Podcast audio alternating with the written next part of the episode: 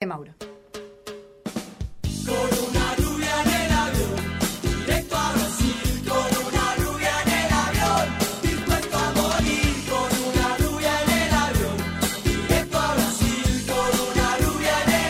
¿En cuotas?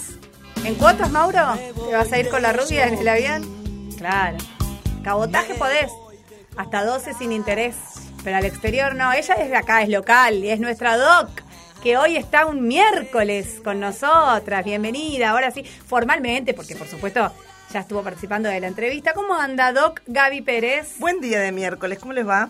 ¿Cómo pasó el cumple? Se hizo la vagoneta, fue tranqui, el cumple. no, tranqui, sí. Sí, vi que, me- es más, oyentes, va, que conocen, que tenía mi número, o sea, que son gente conocida mía, se enteró que era mi cumpleaños por escucharlo a ustedes.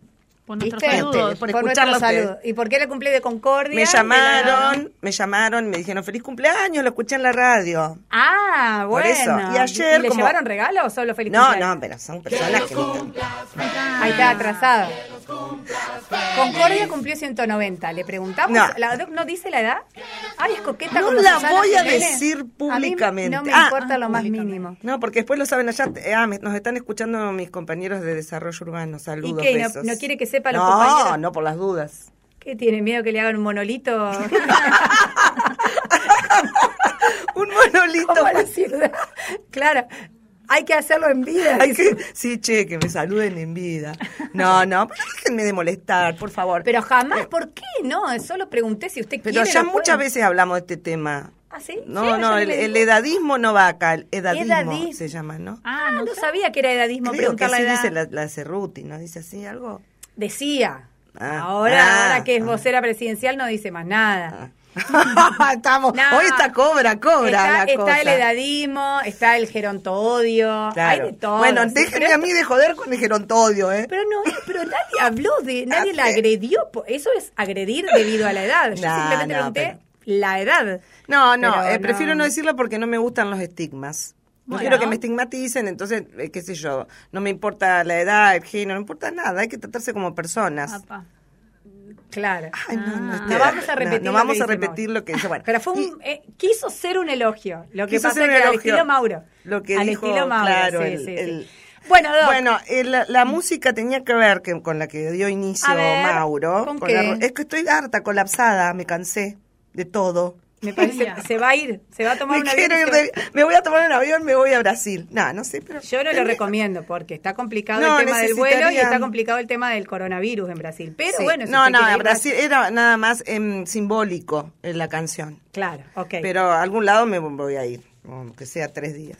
Está bueno, chicas, eh, nada, es eso, que estoy así, rara, como encendida. Es que es fin de año Fin de y año. estamos todos un poco ya, decíamos, este, a esta altura con lo justo, llegando Sí. con lo justo. Bueno, Bueno, pero ¿de qué vamos a yendo, hoy? yendo a nuestro tema, Sí, hoy en realidad estuve mirando un poco porque, bueno, estamos en un tiempo donde eh, comenza- se, supuestamente terminarían ayer las sesiones ordinarias del Congreso y se acuerdan que decíamos qué pasa con la ley de humedales, pierde estado parlamentario, Sí. el 30. Entonces dije, bueno, vamos a traer un poco eh, qué leyes están en boga y qué cuestiones hay ahora con esto. Eh, se prorrogó las sesiones ordinarias del Congreso.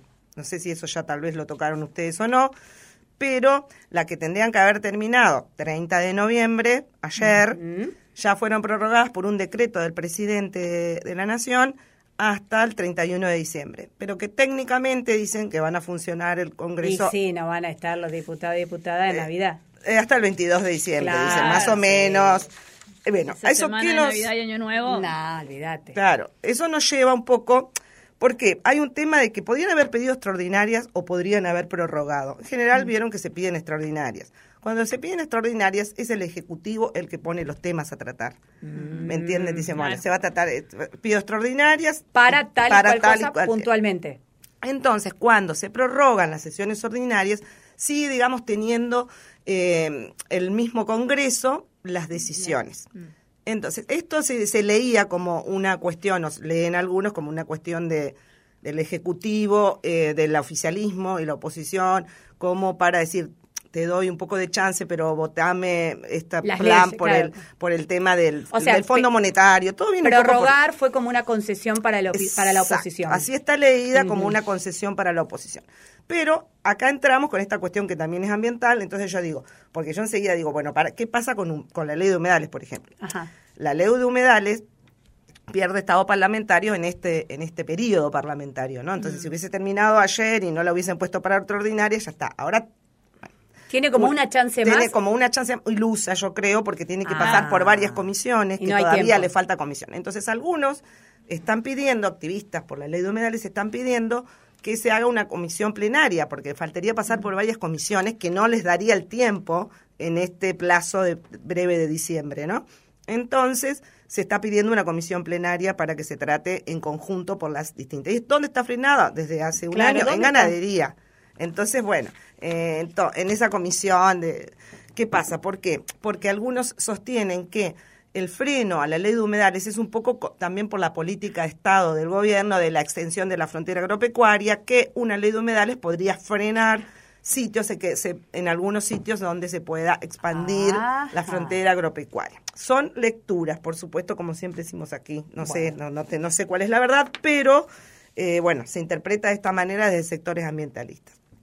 Por otro lado, la que sí aparentemente va a tener tratamiento ahora. Pero perdón, antes de cerrar lo de ley de humedales, entonces. Entonces vamos a esperar. Lo que es muy probable es que no se trate y pierda. No se trate. Exactamente. Y ¿qué pasa entonces? Pierde estado parlamentario y hay que volver a presentar hay que un volver a empezar, el año que viene. Sí, cuando ya este tenía un proyecto unificado de 11 proyectos, porque había muchísimos proyectos. Se había hecho un dictamen de comisión unificando los proyectos eh, bueno, el año pasado, por eso. Y em, tenía que pasar por varias comisiones, que no lo hizo, quedó en ganadería y bueno, y ahí quedó. Entonces, se tendría que volver a empezar. Pero ya es la tercera vez que pierde Estado parlamentario una ley de humedales. Eso es lo grave. Entonces, bueno, eh, está complicado. Pero bueno, algunas organizaciones dicen, vamos a, en todo caso, a tomar la posta a nosotros y presentar otro. Aunque estaba bastante consensuada esta, lo que sí había sacado es una cuestión que se viene debatiendo mucho en los sectores ambientalistas, que es el tema de los delitos ambientales.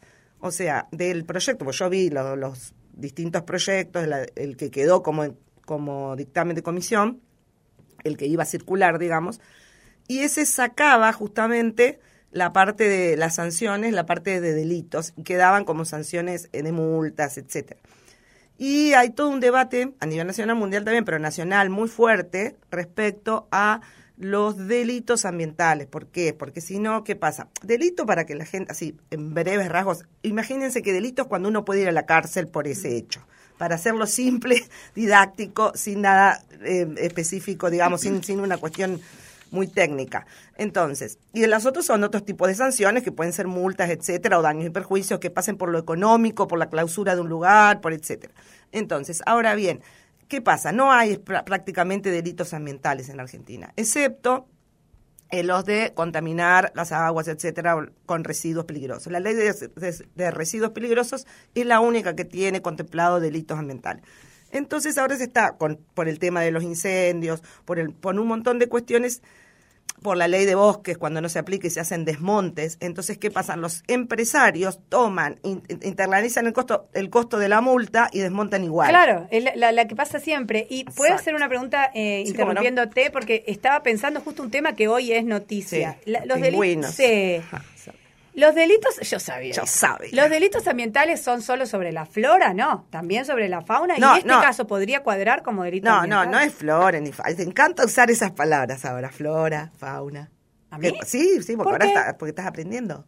Ah, que aprender ahora lo que es la flora y la fauna. Nah, me lo enseñaban en la primaria. No, no, no, era una broma. Ahora aprendo otras cosas más interesantes. Es verdad, ¿no? No, no, eh, no es que sean sobre la flora y la fauna, no. En realidad, los delitos en general son siempre, tienen que ver como sujeto de derecho al humano, ese es otro tema. Ah, por eso. claro. Pero en general. El, perjudicado en definitiva es, la humanidad. Por eso, por eso justamente se pide que se declare como sujeto de derecho a la naturaleza por algunas cuestiones. Sí, ojo, ojo, que el maltrato animal, que ahí entraría un poco el tema de los pingüinos, que para el que no escuchó en el sur, en Punta Tombo, hubo una... Un, eh, se pasó, se abrió un camino y se cercó. Un tipo se subió a una topadora, abrió un camino rural desde su estancia hacia la costa y se llevó puesto eh, a no sé qué cantidad de nidos de 140 nidos de pingüinos. Y, murieron. Sí, más otro tanto que, electrificados. Y también puso una, electrificación, una cerca. Todo en, zonas que eran áreas protegidas. ¿Eso es lo que eh, asumimos? O eh, sí, aparentemente sí, todavía falta información, porque bueno, estuve leyendo y leyendo en las redes que algunas personas decían que bueno, que no es el titular, que el titular de esa zona sí lo, lo cedió para reserva, etcétera entonces, una reserva donde se, eh, estaban esos pingüinos magallanes, que creo que es la especie. Pero otras personas que del, del lugar comentaban en estos sitios que en realidad era una que tenía en disputa o una sucesión en mm. disputa esas tierras, así había un conflicto y uno de esa, de estas personas que estaban en disputa, no los que habían hecho la reserva, tomó el lugar, usurpó, porque ahora actualmente es como que él usurpó, fue, eh, puso eh, cerró, pasó por arriba los nidos de los pingüinos, mató a esos pingüinos de la reserva y, y electrificó y cercó el lugar y lo usurpó. En el sur están pasando muchas cosas, gente, bueno, como en todos lados. pero ya tenemos que hablar de ese, te lo prometiste para algún momento. Sí, un momento seriamente del tema mapuche y de todo el tema de los territorios, los cuerpos, los territorios, los agro... Ahora hay una campaña, a veces me salto un tema a otro porque hay tanta información, chicos, que está genial. Hay una campaña, no sé si la llegaron a ver, impresionante, sobre Basta de Venenos, donde no, eh, yo no la vi. participan actores, desde Leos Baraglia, eh, periodistas, de todo, con la voz de Enof de Lalomir, eh, hablando de los agrotóxicos en el cuerpo. ¿Por qué? Porque el 3 de diciembre ahora es como que se celebraría sin un día de, la, de los no a, no a los agrotóxicos. Ah, mira. Bueno, hay muchas cosas que la vamos a seguir, pero mucha info que yo me decía, pingüino, bueno, ahí volviendo y retomando un poco el punto, en el maltrato animal o sí está penado y es un delito, pero ponerle de 15 días a un año de prisión. O claro, sea que ahí nunca decían sería que sería maltrato animal, pero si hubiese una ley de delitos ambientales, seguramente este caso cuadraría. Sí, ¿por qué? Porque se estaría se podría proteger la especie, se podría proteger la, o sea, se podría proteger las reservas de otro lugar. Por eso le digo que es muy discutido, está muy en debate y muchos queremos que exista el delito ambiental. ¿Por qué? Porque ahí frenaría a los abusos sobre, y el ecocidio, como le llaman, también eh, sobre la tierra, sobre las otras especies, etcétera, y que solamente se, se, le mm, traslade como un costo al empresario o a la persona que comete. Con la ley de bosques pasó muchísimo porque se arrasaron bosques nativos y nada más se paga una, una multa, entonces se internalizaba el costo y listo. Entonces son todas cosas que, que se están debatiendo. Acá se habla de que sería una cuestión más que civil, penal. Sí, pero por maltrato animal y quieren ponerle no, No, en el proyecto de ley este... No, en el proyecto de ley de humedales sacaron la parte penal y eso es lo que a mí no me gustaba del todo. Entonces, pero eh, decían que era para eh, que no pase por otra, para sacarla rápido. Bueno, creo que si pasa, no, va, van, si esto digamos, pierde su estado parlamentario y tienen que presentar otro proyecto, sería interesante que se, em, se eh, digamos, se sancione con, con, delito también. Como otros, como otras cuestiones que de, de, la ley de fuego, de bosque, etcétera, que se está pidiendo que empiecen a generarse y que en el Código Penal haya un capítulo de delitos ambientales.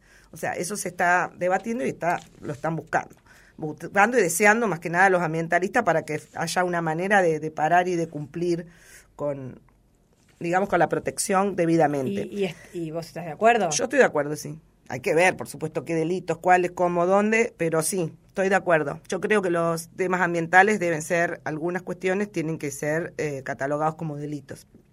es que, me parece que te escucho ahora atentamente todo lo que estás contando y explicando, eh, sería la única manera en donde se, se muestre un compromiso genuino con la protección del medio ambiente. Sí, Sí, eh, lo que pasa es que es todo un concepto que hay que cambiar, porque justamente el concepto es si es ecocéntrico o es antropocéntrico. Es como muchas veces hablamos. Si nosotros sí, me acuerdo que lo hablaste una vez a eso acá. Si nosotros tenemos un concepto del derecho penal o de la vida o del mundo, como que el hombre, que los recursos naturales son para el hombre, por eso se llaman recursos naturales, que son para las generaciones futuras, que la tierra es para el hombre y es el único amo y, señor de las especies de, vivas y no vivas y de lo que sea, de la tierra en general si tenemos ese concepto es difícil entonces que penalicen un delito. Un, uso, un uso de la tierra que para eso está, supuestamente. Exacto, que está para que el hombre es el dueño y señor. Por eso hay también una idea como absoluta de la propiedad privada, como que fuese un derecho absoluto y con el que tenemos que luchar muchas veces porque nada es absoluto, ningún derecho es absoluto.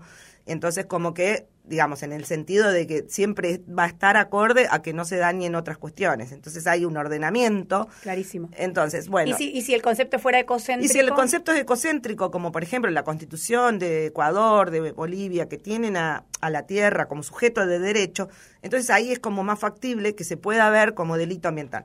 Igual no hace falta que nosotros lo tengamos en la Constitución. Podríamos poner un delito ambiental, un daño a la tierra. Pero ¿por qué? Yo quiero que marcarle esta diferencia, por ejemplo, de la ley de residuos peligrosos o de la contaminación, porque puede ser un delito.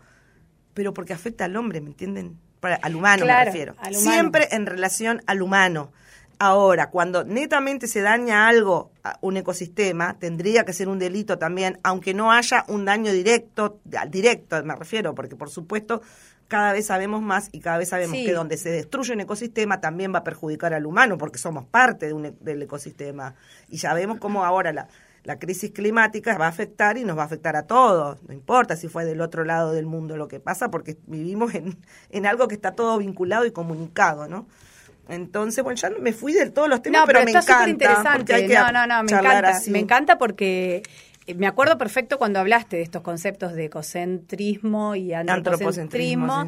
Y, está bueno que ahora vuelven en esta Siempre discusión. es un gran debate. De todas maneras, esto lo pongo yo así. Hay otro que te va a decir no por otra cosa, o sí, o te puede decir, puede. Yo pienso que pueden existir igual, pero creo que tenemos que volcarnos hacia una mirada así, no tan, no tan antropocéntrica, es lo que yo al menos de donde hablo, desde acá a una clase o a donde sea, siempre trato de, o en mis charlas, siempre trato de, que tenemos que tener una mirada a esto de nosotros como parte del ecosistema, no nosotros como por fuera. Eso generalmente siempre lo hablamos con, digamos, esa perspectiva la tengo en cada tema que hablo. Pero se puede igual gestar delitos ambientales aunque no se tenga tanta esa, esa mirada tan seria. Pero muchos te pueden decir, ay, pero si no le afecta al humano, ¿cómo va, va a ser un delito? No, sí, hay que, hay que, y bueno, y ahora ya hay muchos pedidos, por ejemplo, que está en la Corte Suprema, que el río Paraná se ha declarado sujeto de derecho, eh, o sea, hay varias ya movidas que por ahí algunas veces hemos charlado.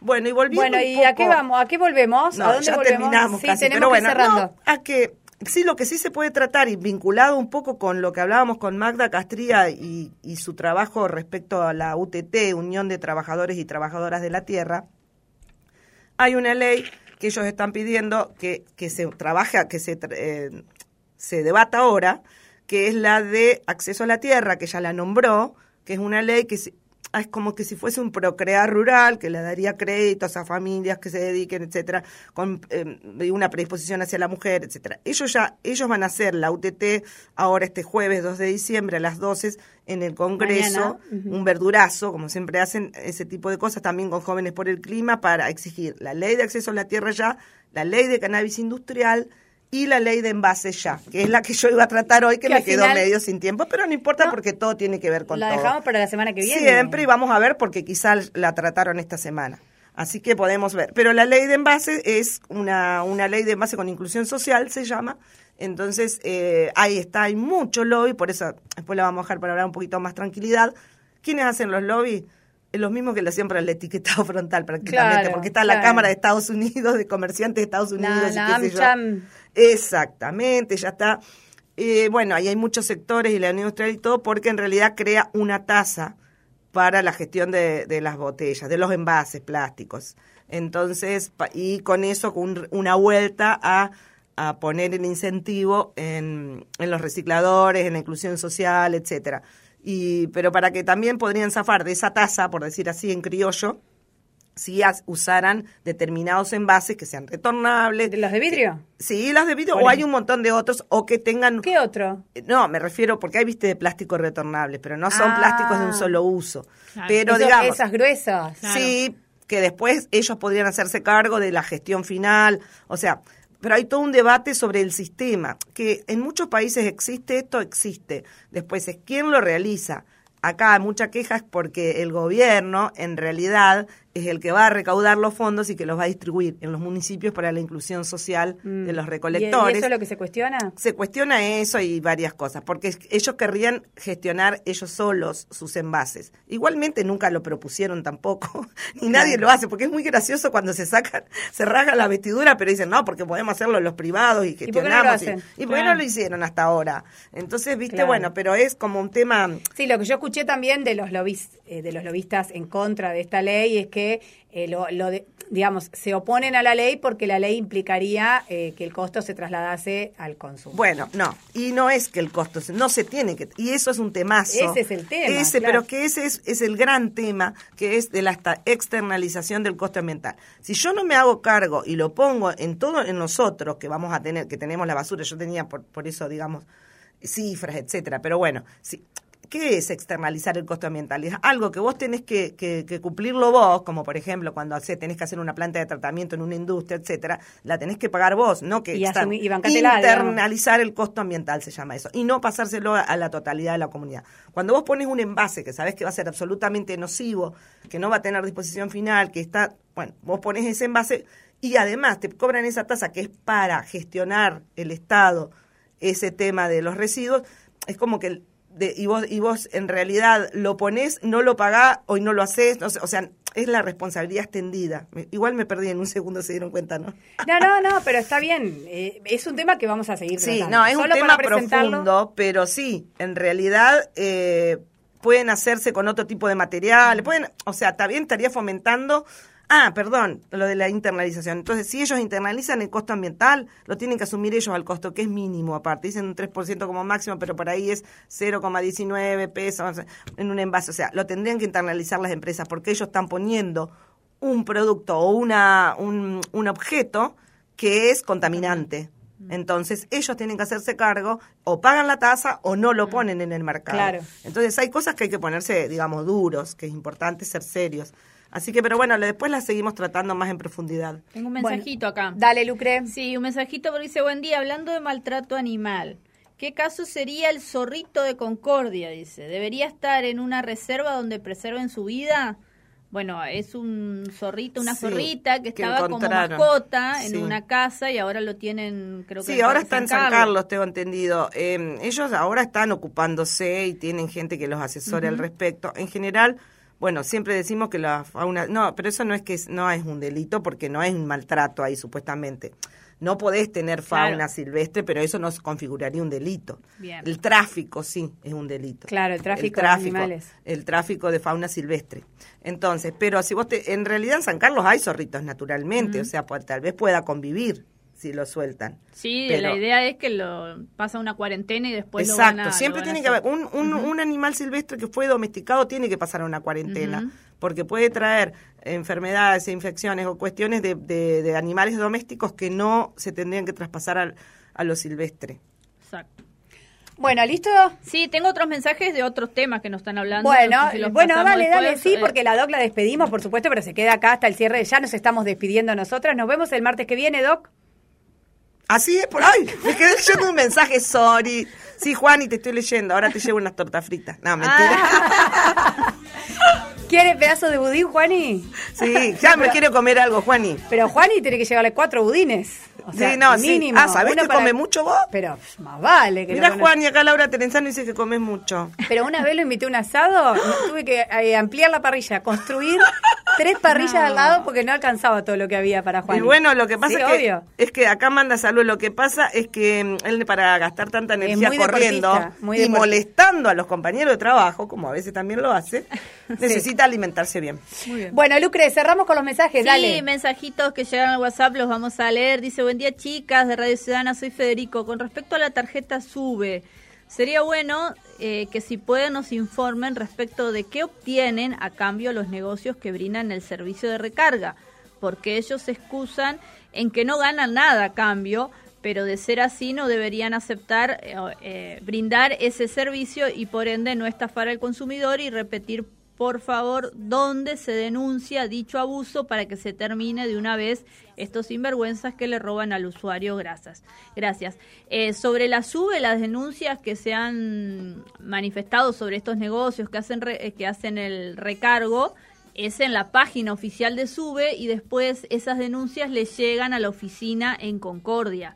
Ese es el circuito de la denuncia. Se podría denunciar en, en la misma oficina, pero mencionan que primero eso tiene que pasar por nación, si tenés un ticket y demás, medio engorroso ahí la, la denuncia para, para los negocios que justamente están haciendo eh, Debería haber un mecanismo, decís, lucre un poco más sencillo. Un poco más sencillo, sí, porque tenés que ir a la página de SUBE, ahí hacer la denuncia, esas notificaciones una vez al mes le llegan a la oficina de SUBE Concordia y ahí ellos accionan en este sentido. Otro mensajito que nos recuerdan, que nos están escuchando además, en Plaza 25 de Mayo. Recordemos que hoy, en el Día de la Lucha contra el VIH, en Plaza 25 de Mayo se hace una jornada de prevención y sensibilización de esta enfermedad. Va a haber profesionales dando charlas, hablando sobre diagnósticos, sobre prevención. Esto es desde las 9 de la mañana hasta las 20 horas en Plaza 25 de Mayo, donde además van a ser testeos. Así que les mandamos un saludo porque también nos están escuchando. Ayer Pedro que vino aquí a hablar del tema, están allí en Plaza 25 de Mayo, el Servicio de Infectología y Laboratorio de Hospitaleras. Cruz Roja y el grupo Prevención VIH Cero Positivo.